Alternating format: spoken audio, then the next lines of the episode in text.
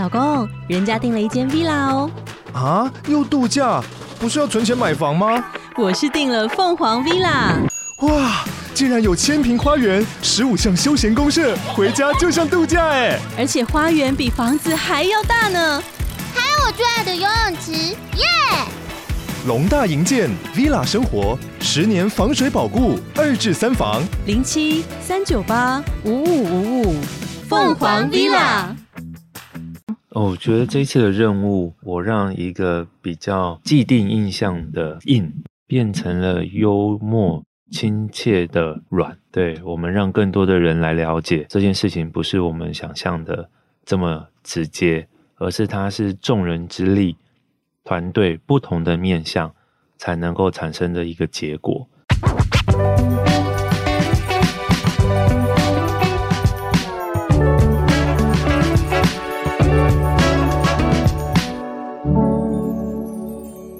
在设计里看生活，在生活里找设计。Hello，各位设计关键字的听众朋友们，大家好，我是雅云，欢迎收听今天的系列单元《关设计什么事》。在这个单元当中呢，我们会带大家一起观察、解析生活里的各种大小事与设计的关系。那么，在今年四月底的时候呢，Netflix 上线了一部幕僚职人剧《人选之人造浪者》。其实呢，这部剧才刚上线不久，就已经引发了很大的回响。那很多人会说，这是今年必看的一部台剧嘛？那当然，除了卡司阵容坚强、题材新颖有趣之外呢，视觉设计其实也为这部剧注入了灵魂。所以这次呢，我们特别邀请到担任《人选之人》的艺术指导方旭中老师来到节目当中，要从不同的面向带大家认识这部剧的。视觉亮点，更要与我们聊聊如何透过视觉为一部剧造浪。让我们一起欢迎方旭中老师。Hello，大家好，我是方旭中老师。针对这部剧，有没有已经上过很多集 Podcast？采访蛮多的哦，采访蛮多的。可是每一次都要想办法讲一些没讲过的。那希望我们今天可以问出一些就是没有问到的。对对对对。好，那节目开头呢，因为大家就是这部剧，其实几乎大部分的人都已经看过了，但是大家对于视觉好像不太了解。我们想要请老师先从开头，就是为什么这次能够操刀到这次的人选之人造浪者的视觉的契机，以及老师这边最初听到这个剧本的构想的时候，有什么心得跟感觉吗？其实跟导演的团队已经合作过几次，是不是一九年《与二的距离》就已经合作过了？对，导演团队邀请我们参与的时候，其实是还蛮开心的，因为其实，在前几年我们有一起合作，我们与恶的距离。那那一次，其实对于社会议题，其实有了很大的讨论。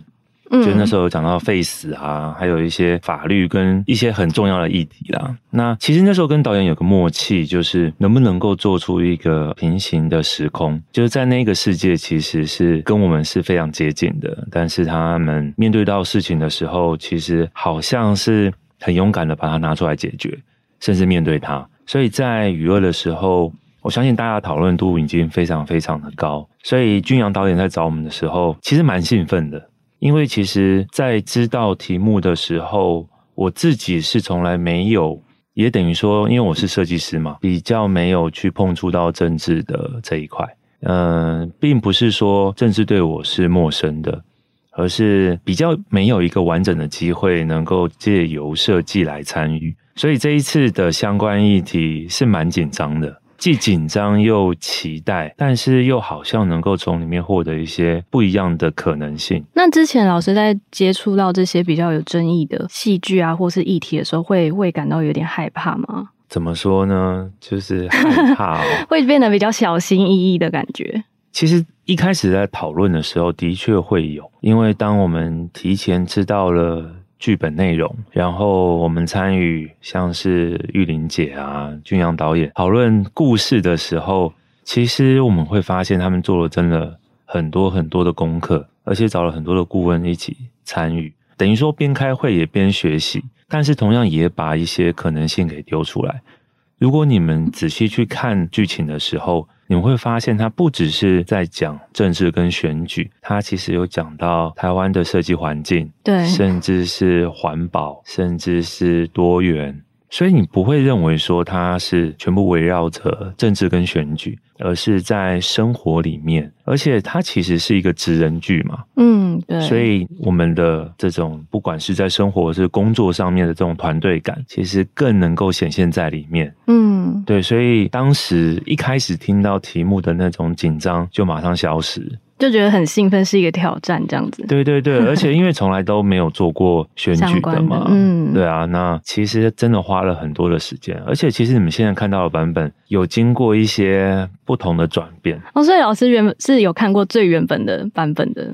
呃，应该是说，我们当时在最早之前发布这个消息的时候，已经是一年多之前。那个时候，我们的整个方向其实是稍微再硬一点的哦。对，从视觉、从语汇上面，但是刚好遇到了那个疫情，在疫情期间，大家不断的讨论，那导演的想法其实也有一些不同的的画面进来。嗯嗯。对，所以我觉得我有参与到那个转变的阶段，其实非常幸运，因为其实你会发现，一个剧它并不是呃死的，它是一个会跟着生活跟感受去转变，所以到后来这种比较幽默、比较亲切、比较呃每一个人都能够参与的这个状态跟这个形状，就变成了现在这样。嗯嗯。所以老师一开始的时候就已经知道这部剧的剧本是什么样的内容吗？最初导最初导演在找你做这个视觉的时候，对，其实当时在那个会议室里面，就是一种好像要揭开我们到底要干嘛的那件事。哦，所以完全不知道，然后就是当下被告知，然后一讲完，嗯、哇，就是那种震撼。怎么讲？这个是。很像揭晓一个呃什么任务的感觉。哦、那那个当下，你有没有觉得啊，我没有办法拒绝了？或是没有没有没有。其实当下我就觉得这是一个非常好的，因为、嗯、呃，身为设计师，台湾很喜欢讨论呃选举美学，对，所以觉得好像可以借由一个平行的宇宙来讨论这件事情。其实是非常难得的，而且现在的戏剧是大家很愿意观赏，甚至是讨论，甚至是把自己投射的，所以多多少少会有点期待放在里面。哦，那你们最初呃，在呃导演在跟你讲剧本的时候，其实你心里面已经有那个视觉的画面了吗？其实没有诶、欸，其实没有。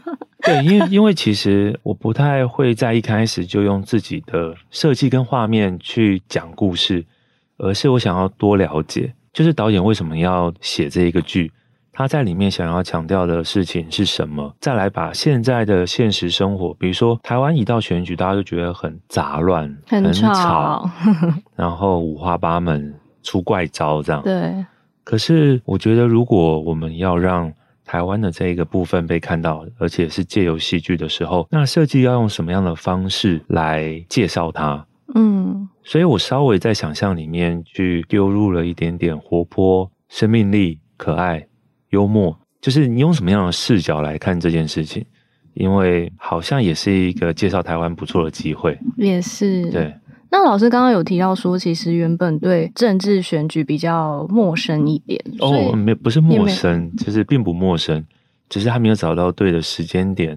哦，对对对对，嗯，那老师在做这次视觉的时候，有没有做一些什么样的功课？比如说，我们做设计编辑，可能我们对设计的领域就会比较熟悉一点。对，但是如果有人想要进来当设计编辑，他必须要有一段学习的路程，对，让他比较能够了解设计这个领域。那老师在对于选举跟政治这个领域有做了什么样的功课吗？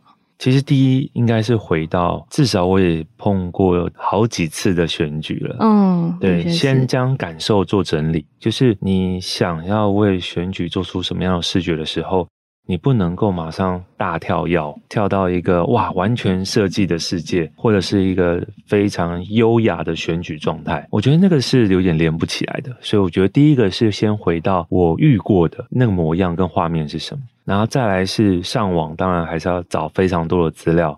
比如说，我们有找了关于像欧美的欧美的选举的美学是什么样子的状态。比如说，他们很强调力量，很强调专业。那日本呢？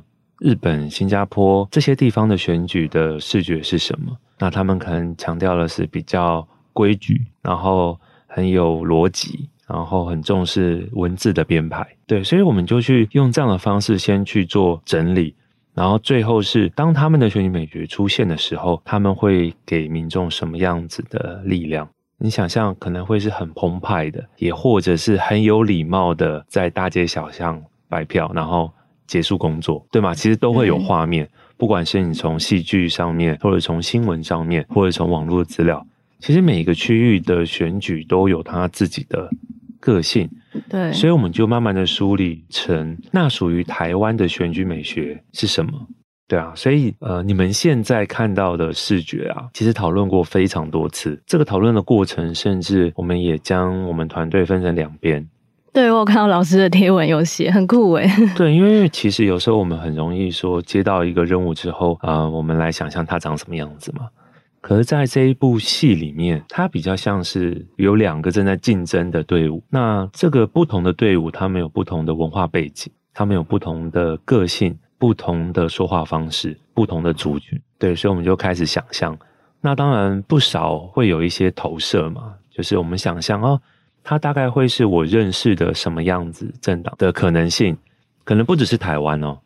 对，我们就慢慢的，所以我们就直接把团队分成两边，而且我们分成两边的时候还不太清楚知道彼此的个性，所以我们就先分，先分完之后，我们再各自去做功课。哦。对，所以我们自己还有那种内部的讨论，就是比如说，哦，换你们，然后他们上去说，那他们要做什么样，什么样，什么样？他们拍照的时候，人的时候，颜色是怎么样？然后再换下一组。所以我们是自己内部讨论完之后，再去跟导演他们提案。那我有一件有趣的事要跟老师分享。对，因为我大学的时候是是念广告系，然后我们有一堂必修课就是竞选广告。对，然后当时我们大学班导就真的是要求我们分两边，就像就像老师贴文写这样子，就是分两边。然后我们要推派一个候选人出来，然后我们要为他做视觉海报，对，然后要找到对手的弱点攻击他，比如说他早八都不来上课，对，然后 他某一堂课的时候，可能大同学就会拍他趴下来睡觉的样子，然后当成攻击他的点，所以那时候就有觉得，哎，一开始确实我对选举的那个状态觉得蛮陌生，就是觉得大家就是攻击来攻击去，可是实际上到这堂课，然后进到这个环境当中的时候，会发现，哎。选举真的是一场争夺战，就是你要想尽办法把自己的优点放大再放大，然后攻击对方的缺点。嗯、但是如果那个缺点一被大家放大讨论的时候，你有可能就真的失去了赢的可能。这样子、嗯，其实这一点我有想过，可是我想的点，我我觉得可能是个性啊不太一样。就是如果很多人说选举是一种游戏，是一种竞赛，可是竞赛的可能性不只是只有攻击。因为啊，不管是在戏剧或者是真实世界里面，我们都很常会看到，我们要攻击对方的缺点啊，我们要找一些八卦什么的。可是，像我自己在看待选举这件事情的时候，我都会想象，不是会有那种辩论会嘛？嗯，然后大家都会想说，想很多攻击别人的点。但是我就想说，怎么不会有一种是，当我上台说啊我的政见之后，另外一个竞争者上来是说，哦。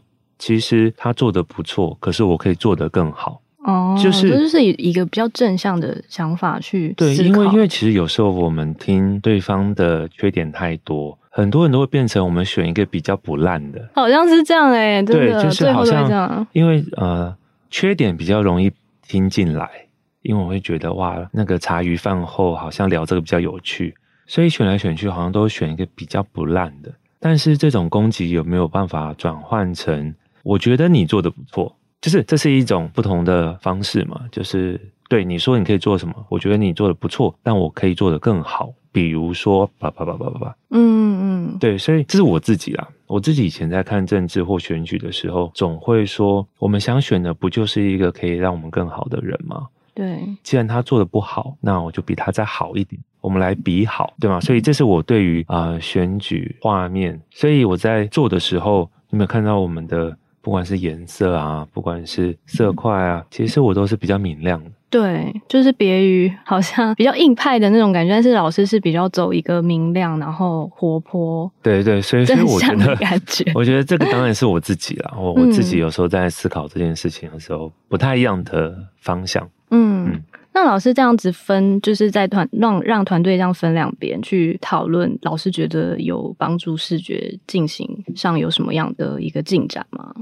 其实当然会有啊，因为比如说我们慢慢更多了解到那个剧情的时候，比如说他民和党跟公正党他们的诉求，甚至他们成立党派的团队的组织，还有他们给予人民的期待，其实都越来越鲜明的时候，我们就能够带多带入到设计多一点。比如说，你看像公正党，它就是很有方向感，然后它很有一种累积的感觉，所以就是众人一起完成一件事。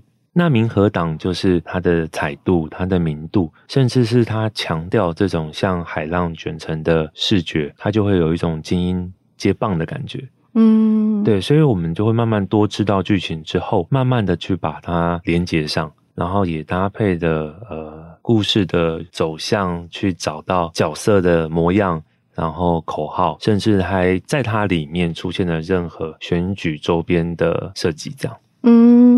那老师为什么这次会特别找到汉强来一起参与这个视觉呢？因为其实一直以来都很喜欢汉强的作品，因为汉强的作品其实很幽默。比如说他会画了非常多那种以前的电影、戏剧、嗯，专辑唱片，甚至是像超市的 D N。对。那他之前也有跟像宥嘉，对，或者是很多的艺术主题合作，所以我就觉得在视觉呈现上面，是不是能够颠覆以往？这种所谓政治幕僚剧的严肃感，所以当我提出这个想法的时候，没想到那个导演也同意。老师也吓到了，想说对，因为因为其实我知道君阳的那个接受度很大，嗯，因为我觉得他是他是也是一个很疯狂的创作者，所以。当我提出一个前导视觉，并不是用拍照的，而且它也没有一个很清楚的模样，而是用一个比较幽默的方式，有一个人他正在看八卦杂志，然后那个杂志上面透露出很多的呃彩蛋啊、讯息啊。甚至也把主角稍微带出来，就我是真的没想到这个提案会过，那过了之后其实非常非常开心，然后马上跟汉强联系，这样对，所以在这个讨论里面，其实我自己也在把自己当做是一个观众。就是如果一个视觉它出现在现在这么琳琅满目的选单上面，我要怎么样好像可以快速的引起我的兴趣，而且也会产生思考。嗯，因为如果我把所有的东西都讲得很直白、很清楚，我好像只是被告知。但是我今天如果丢入一点点抽象想象跟思考，其实我会多停留一下下。嗯，对，所以对于啊、呃，现在很多戏剧都有前导视觉嘛。我就觉得前导就应该要疯啊，就是要抓眼球，然后让大家有讨论。所以我们这一次的前导跟主视觉，其实就就会有像这样子的功能设定。嗯，因为我自己第一眼比较有印象，就是那个谢颖萱翻白眼的那个，哦，对，那个那个样子，好像是蛮多人有有印象的的一个点，这样子。对，老师特别为什么会有这个安排？呃，其实，在汉强的很多作品里面都会翻白眼。这是第一个，因为他有一点在调侃。那当然有另外一种是，他认为有了演出的这种方向性的时候，他好像就产生了一种不太一样的对话。所以他很喜欢去把很多的人，很像不管是在放空啊，或者是无神啊，或者是无所谓的这种白眼，放在他的作品里面。所以这一次我们在画的前期，其实就有讨论说，到底要不要翻白眼。对吗？有时候你会怕说导演接不接受啊，能能嗯、然后演员啊、观众。我后来我觉得君阳真的是很屌啊，再次赞叹。对，他就说就翻白眼。对，然后我就想说天哪，竟然可以这样。后来我们整个画出来的时候，当然要曝光之前还是有点紧张啦。想说真的可以吗？要这样出去吗？这样吗？对，而且我觉得最有趣的是，我们一一公布那个前导，大家当然会觉得哇，怎么会有一个戏剧这样做？后来是连谢盈萱他本人都分享，然后说这个设计太有趣了，对，所以我们才觉得哇，现在其实观众的这种接受度非常高，而且你要让他有一种成长、有一种思考、互动的空间，他们会跟你越来越靠近。对，所以前导就这样发生了。而且，如果你们现在在看完剧之后，再重新回去看前导主视觉，你会发现里面的每一个八卦杂志上面的重点，都跟剧情、跟文字、跟图像都是剧情。所以，这个也是在前期讨论的时候，我们想要把所有的彩蛋，其实你在一开始就全部看到了。那有人有发现这件事吗？有啊，有哈。对对。我们连那个第一集那个小狗咬总统的那个，我们连小狗的头像都画出来，超好笑。那个汉强他说我是第一次认真画小狗 特写，哦，对，然后还有什么宾馆偷拍啊，什么什么，很多其实都藏在里面。嗯、而且我觉得这一次的那个人选团队，幕后的团队，不是里面的幕僚哦，嗯嗯，是这个剧组的团队非常非常用心。我们针对这一个八卦杂志的样板，因为其实是我们先排好，然后再让汉强去画，所以你要让他表现的好像真的有这本杂志，所以你的设计不能够这么精致，你要很耸动，然后又要很那个怎么讲，俗又大碗，对对对，有新三色各种，嗯、因为你要很勾起那种民众八卦的意愿，那。个、对对对对对，嗯、所以我们就是刻意去找到一个平衡点。对，然后里面的呃，反正很多细节都是幕后工作人员的一种不断的讨论、不断的修正，希望让观众能够感受到这部戏的细致度。嗯，那老师，我记得好像在字体设计上是不是有特别挑过？对，就是 老师这每个面面俱到哎，这真的很难。就是呃，我先举例子好了，比如说这两档的视觉，它的 icon 跟文字。其实我们一开始也是希望能够表现出完全的美感，结果我们回到现实生活的时候，我们却不断的往往回拉。比如说我们在做那个民和党的 logo 设计的时候，其实一开始设计的是很新颖的啊，导演都觉得哇，这个 logo 好漂亮啊，那做成周边，我们也还提案整组。他说哇，这个真的看了都想买。可是想想不对啊，它在里面的设定其实是比较历史悠久，比较固守成规。比较不跟年轻人产生连接的，所以我们要强迫自己把它传统化。哦，所以在收收收收收收到一个状态的时候，导演还说：“对啊，你看现在这个状态，有可能是他们已经改过的哦，只是还没有完全的改完。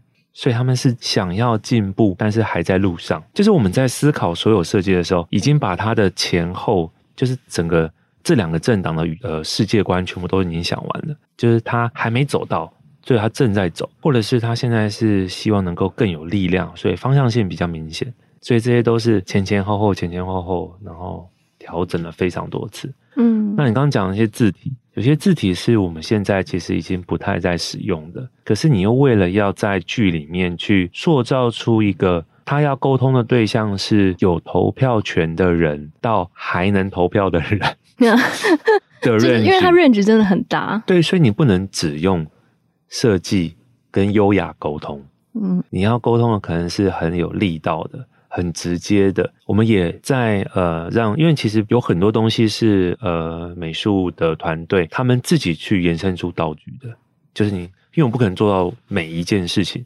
所以他们在做的时候，他们也刻意用到了可能你在多少的时间内快速生成的视觉的那种感受。对，所以它是真的，我们都会一直把我们自己想象成这个东西是一个小时后要交，可能是明天要交，可能是要印成几百份、几万份的方式来思考。所以它不是一个每一个东西都赋予它绝对美学跟设计的状态。这很难解释诶，就是懂，完全懂，就是要好像又要让自己回到一个归零的那种感觉，去重新思考每个人想看的他的需求是什么，而不是 focus 在我们想锁定的族群。比如说，我可能平常比较常接触到设计的族群，对，但是当我要跳脱这个族群去跟其他不同族群对话的时候，对，我就要把自己抽出来重新思考一遍。没错，没错。而且，其实我也在思考的是，如果我们在这个作品里面的。设计讲的很多，其实看的人会有点抽离，因为这部戏它讲的其实是它的剧情跟它要讨论的议题嘛，还有彼此人物间的一种连结，所以我们要做出视觉之后，又稍微躲在个性后面，躲在这些人后面，所以就是这个拿捏很好玩。嗯，嗯，那老师在做这次主视觉的时候，有没有觉得遇到什么比较大的坎或瓶颈？就遇到比较大的困难哦。对啊。我觉得遇到比较大的困难，可能就会是呃，你在颜色的想象上面，因为你有没有发现，呃，政党他们最快的沟通方式就是选一个主色，对，蓝色、绿色、橘色，对，这个这个是真的，我们在讨论的时候有讨论到的，因为很多的民众就会说啊，你是什么颜色？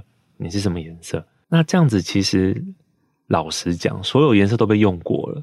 嗯，对吗？就是大家如果要有政党、有有成立队伍的时候，其实就会先想一个颜色是人家没选过的，然后以这个颜色当主色来沟通。但是呢，我们在这个剧里面，你很难跳脱颜色，因为大家习惯用颜色来来那个，所以我们在这一次把颜色赋予了一个不太一样的设定，就是我们让它有双主色，比如说黄绿跟橘蓝。诶，那这样子的时候，我们就不会说啊，它是黄绿党，绿党或者是蓝橘党，嗯，就是故意把颜色的设定把它打乱掉，它不会有一个主色，它是双色。那这样子的话，就比较不容易会有一个投射，或者是在里面会有一些呃不同的力道出现。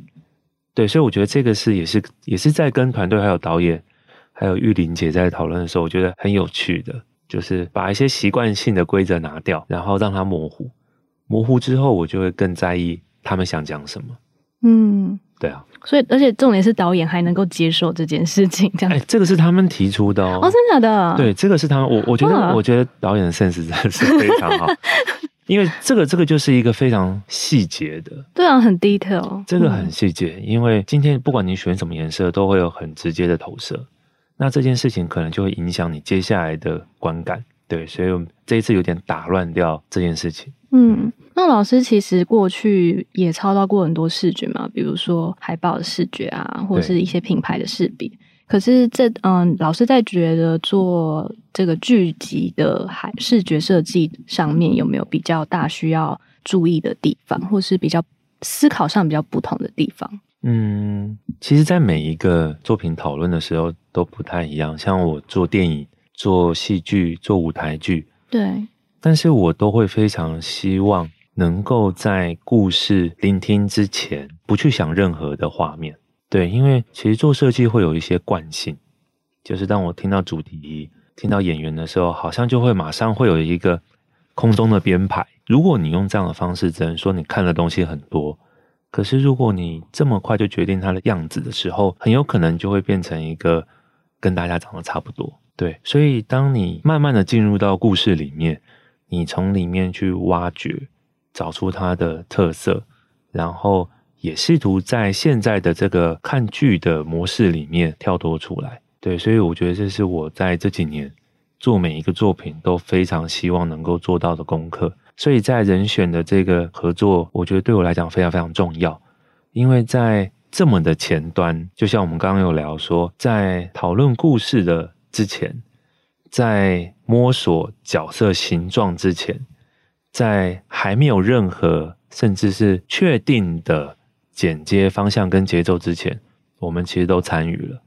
所以我觉得我我也很像是其中的一份子，最后长出来的东西才会跟他有一种。生命共同体的感觉。嗯嗯，嗯那既然都讲到故事了，那老师要不要分享一下这次剧里面最喜欢的一段剧情，或是画面？哦，其实我我非常喜欢那个谢颖轩跟主任的互动。嗯，很自然。因为我其实合作过几部戏，其实都会有他们的参与，还有他们很精湛的演出。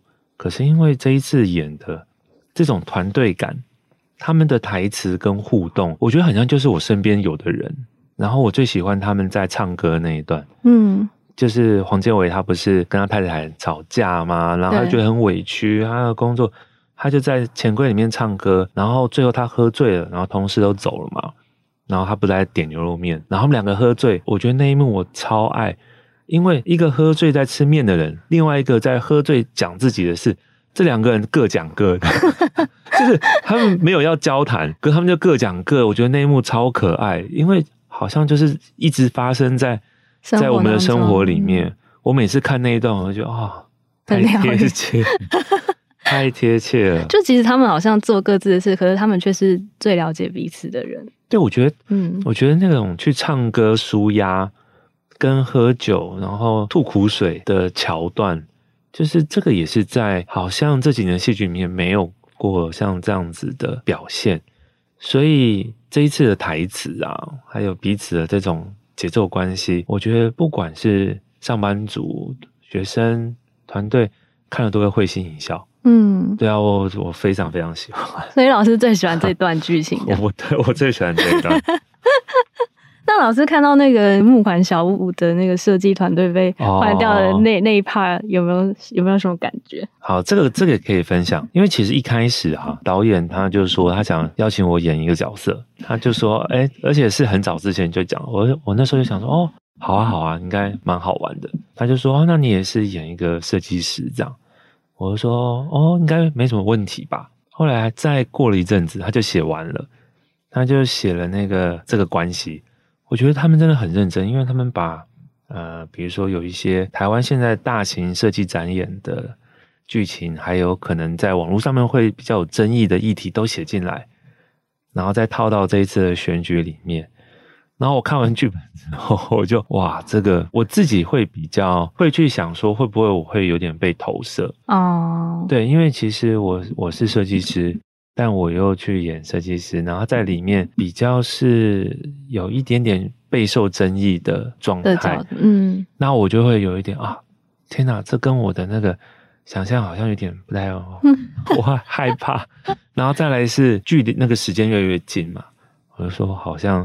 我会害羞诶，对，就整个好像还没有办法做心理准备。对，我就整个 哇完完蛋了，我好像因为他在里面其实是有一点点威严跟那个对前辈感的，对。但我私底下就比较不是这样，我就说我还是做好设计师好了，做真正的设计师，不要做剧里的设计师。对 对对，我太太太紧张了，嗯，对。后来我就跟导演。谢罪，我就说拍谢，我真的是不行，真 的没有办法。对，说我想了好多，我就说完蛋完蛋，我真的是害怕这样。嗯，后来他就找了另外一个，应该是 KOL 来来饰演。嗯，对对对，我想说哇，他演的很有气势。对啊，我不知道他是不是真的设计师，我不知道。对他 不是吗？对他他的那种跟那个他们讲话的时候，我就说哦，跟你讲就是这样。我就想说，哦天哪，还好我没有演 不出来，老师演不出。演不出来，演不出来。所以老师在看到那段的时候，有没有深刻有感？是会有，会有。就是比如说，呃，有时候我们遇到像这样子的企业主啊，或者是呃邀请的时候，会有变动。那这个变动你要怎么样去找到解决的方式？但是我自己也会去看到说，里面因为有一些网络上的操作，然后去产生舆论，对，然后造成了好或者不好的结果。我都觉得那个是现在嗯、呃、很写实的现象，就是你你你没有办法控制它，但是我们只能面对它，然后面对完之后提醒自己。对，我觉得那个是每个设计和或者是每一个行业都是对都会遇到的 事情。对啊，那老师之前有没有操到过选举跟政治相关的事？其实真的还没有哎、欸，真的没有。那有人有，有人来找过老师？每一次都有。任何颜色，然后大、哦、对，每一次都有，但就是都没有碰。哦，对，还是有所考量的。第一，当然是自己会觉得能不能做好，然后再来是你要怎么样能够说出正确的语汇跟表现方式。我觉得我可能就对于个性来说，我是比较适合搬张板凳跟你聊天的人。嗯，对，我站上台大声疾呼的那种方式。跟力道好像不太适合我，我因为我自己怕我做不好啦，但我也很感谢大家都很盛情邀约，所以这一次我就想说有戏剧，那我想说哇，平行时空哎，不然我就来玩玩看看。对，在剧里面做一个政治的视觉是不错，这样感觉哎，我有做过了，我有做过，这样可以。那那其实因为台湾过去好像比较少这种选举类型的。剧集，因为可能也会怕，嗯、呃，台湾民众会想看嘛，会有兴趣嘛。但这次出现，结果反应还还蛮好的，嗯、所以，嗯、呃，再加上老师这次又做了这次的主视觉嘛，所以想要请老师从这次的视觉延伸来谈，就是就老师自己的观察。这几年来，台湾政治人物或是选举的视觉或是识别等等的，是不是已经有变得比较不同，或是有什么样的转变吗？嗯，其实我也认为说，现在大家能够吸收资讯的平台变得很快速，而且很宽阔。所以，当你要做一件事情的时候，你势必上会找到非常多的资料。再加上现在的年轻人，他们其实已经开始有呃某种程度的美感跟节奏了。你不能够一直在固守成规，好像只想着要沟通这些呃票源啊，而是当你要做这件事情的时候，你是会有一个广度跟面向的，所以你会跟环境产生关系，你是有责任的。所以当大家意识到这一点的时候，这个良好的沟通方式就会慢慢的越来越好。对，所以现在的选举其实有越来越活泼，越来越年轻，越来越有不同的表现方式。我相信大家其实都会有感觉啦。当你要做这件事情的时候，你的基本盘会投给你的就会投给你了。那你怎么不愿意勇敢一点去创造机会一点呢？嗯，对对，产生新的沟通，新的对象，支持你，对你有兴趣的人。对，所以我觉得接下来台湾还会有面临更多更多像这样的挑战。那我也非常期待，也许你是参与选举工作的人，也许你是投票的人，也许你是冷淡的人，都可以借由这个剧来多一点了解。对，那其实就是长时间来看啊，可以发现。不仅是这次的人选之人啊，电影啊，老师也做过很多的主视觉，都可以发现到，嗯，这些产业啊，都开始强调主视觉的重要性，因为主视觉其实也反映出当代设计趋势嘛。那所以想要请老师从经验出发，就是来跟我们聊聊主视觉对于剧集的重要性。他担任的角色是什么呢？以及老师有观察到这几年剧集的视觉设计趋势有什么转变吗？或是老师最近有没有觉得很看到眼睛为之一亮的视觉，想要跟大家分享一下？嗯，其实也因为那个网络的平台变得很多嘛，你今天其实呃，你回家之后，你可能比较少看电视的人，就会打开 Netflix 啊、呃、Disney Plus 啊、HBO，你会看到非常多漂亮的视觉。所以这就是一种视觉练习。当大家有这么多的作品的时候，就会有更多更棒的视觉。每一个人都在凸显自己，什么样的视觉愿愿意让你点进去？我不知道大家大家有没有跟我一样的经历，就是每天花最多的时间就是在滑，嗯，在选。对，到底要看什么？对，尤其是周末的晚上，就会一直这样选选选选选。所以，一个能够切入主题，但又不讲完。让你引起兴趣，甚至有点线索的连接的视觉变得很重要。它会多一点、少一点、抽象一点、写实一点，或者是它能不能够让你产生更多的联想跟抒发？比如说，我最近很喜欢看的是那个《Beef》，你知道它整个的节奏，因为像是它的视觉表现跟它的每一集的开头，我就会觉得我被打一拳。对，因为它它有艺术。它有音乐，它有舒压，它甚至有很哲学的对话，你就会觉得你在看这部戏的时候，你可以兼顾了很多很多的面相。对，尤其是他在那个里面是有一种每一个人心里都会有一种不悦，但是当你抒发出来的时候，那对方怎么办？这个他是会互相影响。你今天把一种不快抒发出来，但是你会造成另外一个人的联动，他会照你反过来给你。另外一个影影响，所以它整个剧它会让人产生思考，而且它打破了以往所有规矩式的剧情连接。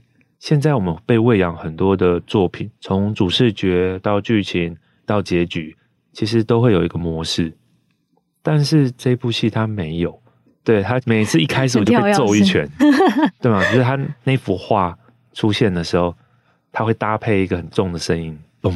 然后一句话，然后再开始，对，我就觉得哇，这个就是没有见过的表现，然后也让更多的人觉得哦，其实艺术、设计、美学、声音、音乐跟哲学，它本来就可以很直接的产生在追剧，甚至是陪伴这件事情上面。嗯，对啊，非常推荐大家去看，大家可以先看人选了。我们原本要聊人选，觉得今天要聊另外一个，讲的太好了，剧剧集的视觉这样。对，所以老师也觉得，其实要看得懂这些视觉，是不是也要从生活中多去感受跟观察，才有办法进到那个视觉的体验当中呢？嗯，我觉得现在很多东西都非常的快速。当一个主视觉它诞生的时候，它其实也在跟你产生一种节奏的互动。比如说，第一眼你看到它是快速的，你如何用快速的看到它之后，你要把它的眼球抓住，而且。放慢他的脚步，因为他就会产生思考。当一个可以阅读的视觉停留在脑海比较久的时候，就代表这个主视觉它成功了。然后再让它产生行为，点开去看，最后再把主视觉跟它连接在一起，这就是一个最棒的团队合作。对，所以现在的主视觉，当然越来越多，但是我们也必须在越来越多的这件事情里面找到他独一无二的个性与魅力。这样，嗯，好，那既然谈到主视觉，我们要请老师做一段结语，就是这次呃，操刀这次的人选之人的主视觉，老师觉得这个视觉有跟群众对话到了什么吗？哦，我觉得这一次的任务，我让一个比较既定印象的硬变成了幽默。亲切的软，对，我们让更多的人来了解这件事情，不是我们想象的这么直接，而是它是众人之力、团队不同的面向才能够产生的一个结果。所以，也许我们每一次都要面对不同的结果，但是在过程里面，我们都有权利来进行选择。我觉得这就是台湾最棒的地方。好感人。很感人的一段结语。好，因为我其实自己看完这部剧，也有算是蛮颠覆那种选举的剧集的那种印象。以前会觉得啊，那就是互相，就像我刚刚提到，可能互相的骂对方啊这种。但其实它是有很多面向，比如说它里面也触碰到性平啊、废死同婚等等的这种议题，嗯、甚至是刚刚老师讲到的那个在 KTV。嗯那个喝醉的那个画面，都是嗯、呃，我们生活中曾经面临过的进退跟拿捏，还有取舍。其实它是非常细微的捕捉到了那个氛围，成功的引起共感。那虽然这部剧已经完结，但我相信很多人应该是会愿意再一再的回去看。然后它也是有那个余阵阵的余波荡漾在每个人的心里面。那当然，这部分除了要感谢就是导演啊，所有演员、工作人员的努力之外。更要谢谢今天来到节目当中的旭中老师带领设计团队呢，刻画出令人印象深刻的影集视觉。那当然，这也让人越来越期待旭中老师下一部视觉的作品会带来什么样的惊喜。这样子，所以我们。超级期待！那让我们今天一起谢谢旭中老师。好，谢谢，也谢谢小问题三今天的邀请，非常开心。下次要再邀请老师来。好，等我下一部剧上的时候，我们再一起来分享。好，谢谢旭中老师。谢谢，谢谢。设计关键字，我们下次见。